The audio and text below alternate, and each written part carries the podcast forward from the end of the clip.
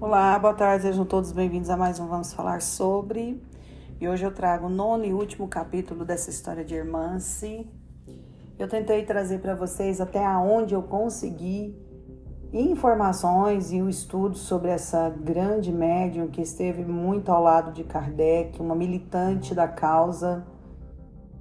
uma médium de, de um potencial assim muito forte, uma mediunidade muito ostensiva e que foi extremamente importante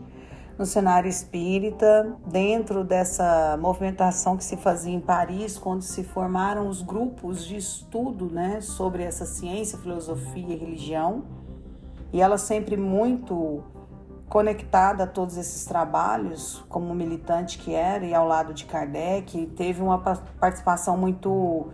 é, forte dentro da revista espírita, mas que em um dado momento se afasta de tudo isso de forma inusitada e que deixa um ponto de interrogação enorme dentro do estudo, dentro dessa busca do que seria e do que foi feito Irmãs, a partir do momento que ela se desliga da Associação de Estudos Espíritas de Paris, fundada por ela e por Kardec e por outros membros,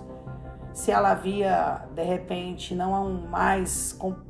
confiado ou acreditado em, em tais assuntos, ou se havia se casado, enfim, nada se consegue de relato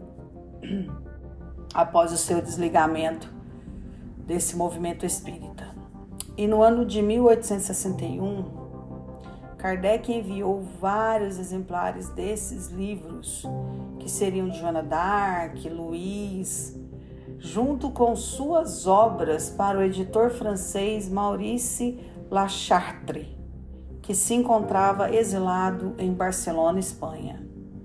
O objetivo era a divulgação do Espiritismo em solo espanhol.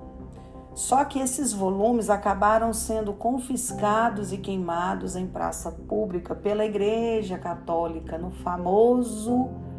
Alto de Fé de Barcelona que foi quando o bispo, junto aos padres, resolvem, né, já que tinha uma, uma, uma relação direta com o imperador daquela época, que não deixasse de forma alguma que aqueles livros saíssem e fossem distribuídos em outros lugares, porque se tratava de heresia, de mentiras, de falácias que eram tratos que as pessoas estavam fazendo com Satanás e por aí vai. Era uma, uma característica muito forte da Igreja Católica negar a possibilidade de que pudesse houver ou haver comunicação com pessoas que já haviam desencarnado.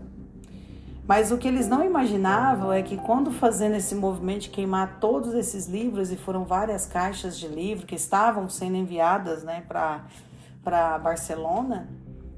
que eles iriam, na verdade, estigar a curiosidade das pessoas. Que já tinham várias pessoas que já estavam em busca do livro dos espíritos, já tinha explodido, era um verdadeiro sucesso de tirada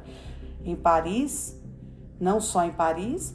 mas que ali então ele eles fizeram de forma muito inconsciente foi instigar realmente essa curiosidade dos demais em relação a todos esses trabalhos que eram feitos de forma em tese muito secreta por algum por um grupo ou algumas pessoas que acreditavam que havia a possibilidade de comunicação com pessoas que haviam desencarnado. Então, por hoje é só. Essa foi a história de Irmãs Tufo. Essa médium que foi tão importante, assim como outras que eu já citei aqui também em capítulos anteriores, e que nos ajudou e que nos norteou e que foi muito importante no primeiro momento ali, junto a Kardec e a toda a militância espiritualista e espírita que existia em Paris, e que de uma forma muito amorosa sendo ela uma médium, né, de uma médium psicofônica e uma médium ostensiva, conseguia trazer dentro das, das suas incorporações, dentro do seu trabalho, dentro do seu processo, informações riquíssimas a Kardec e que fez com que ele junto a outras médios e outros médios também, fizesse um resumo de tudo isso e criasse um estudo sistematizado até começar então essas obras que são os pilares da doutrina espírita, começando pelo livro dos Espíritos. Espero que vocês tenham gostado. Para mim realmente foi um prazer imenso falar de Irmã Stufo. Existem obras muito ricas desse espírito, né? São, são alguns livros escritos por ela, né? Em forma de psicografia. E eu acho que vale a pena. Vocês tendo um tempinho, curiosidade ou vontade de conhecer, existem várias obras de irmãs que são muito boas e são muito ricas no intuito de nos ajudar. Para todos vocês, uma excelente semana, uma semana abençoada, uma semana de muita paz, de muita reflexão. E na próxima já estaremos aqui com uma nova personalidade e eu não vou dizer hoje aqui, como de costume, de quem se trata, mas acredito que vocês vão gostar muito da história dessa pessoa. Um grande abraço, fiquem com Deus e até a próxima.